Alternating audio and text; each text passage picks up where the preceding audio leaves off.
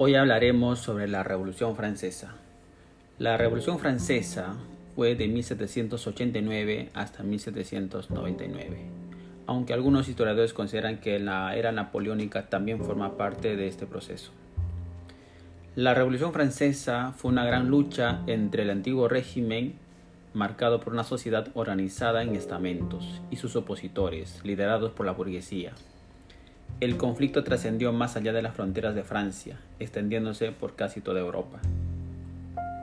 Este acontecimiento histórico marcó el fin de las monarquías absolutistas y del antiguo régimen, y dio paso a una sociedad en la que se otorgará el protagonismo a la burguesía. Precisamente el estallido de la revolución y su posterior éxito significaron el final del feudalismo, el tiempo que sus ideas sirvieron como inspiración para los sistemas democráticos modernos. La gran pregunta es, ¿cuándo fue la Revolución Francesa? ¿En qué contexto se dio? La Revolución Francesa tiene su origen a finales del siglo XVIII, un momento de la historia en el que Francia atravesaba una época muy convulsa.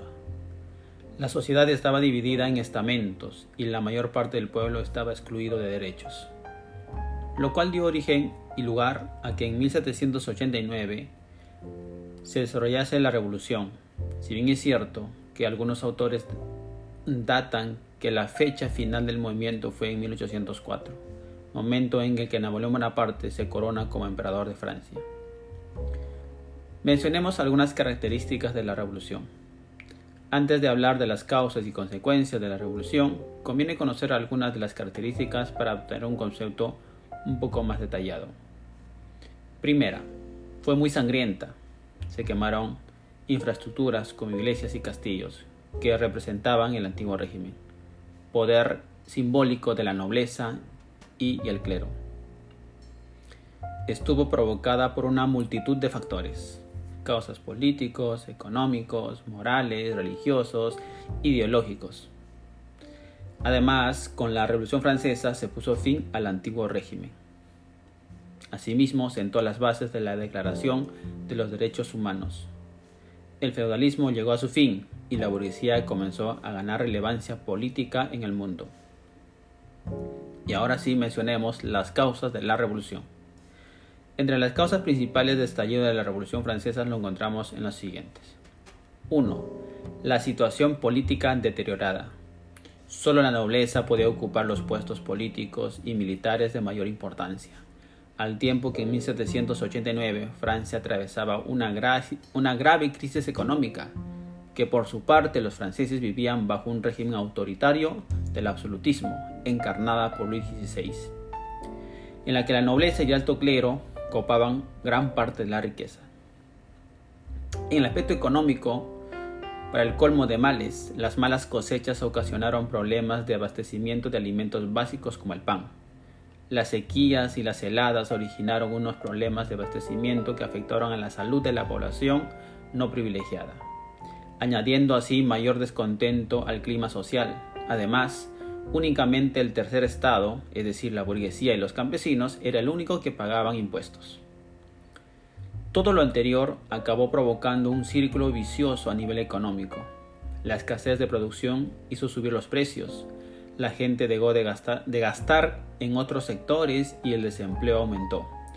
Todo ello provocó un círculo vicioso que afectó a la capacidad del Estado de hacer frente a su deuda, dando lugar a una crisis financiera notable en toda Francia. Libertades y derechos limitados. La monarquía absolutista a cargo de Luis XVI, no daba opción de soberanía más que a Dios. No existía, por tanto, división de poderes.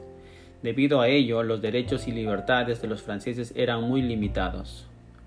Como consecuencia, se desarrollaron las bases de la Declaración de los Derechos del Hombre, los cuales se asientan en los principios de libertad, igualdad y fraternidad.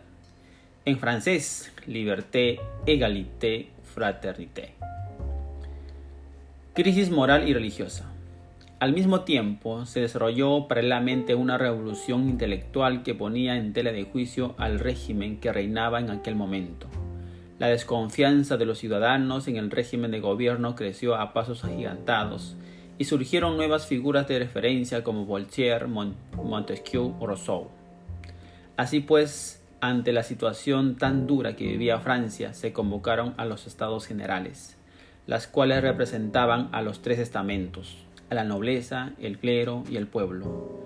Para resolver la crisis económica se propuso que la nobleza también pagase impuestos. Sin embargo, como el voto se realizaba mediante estamentos, la propuesta estaba condenada al fracaso. De esa manera, el pueblo o el tercer estado convocó a estados generales y marca el inicio del acto rebelde de la ciudadanía contra el antiguo régimen.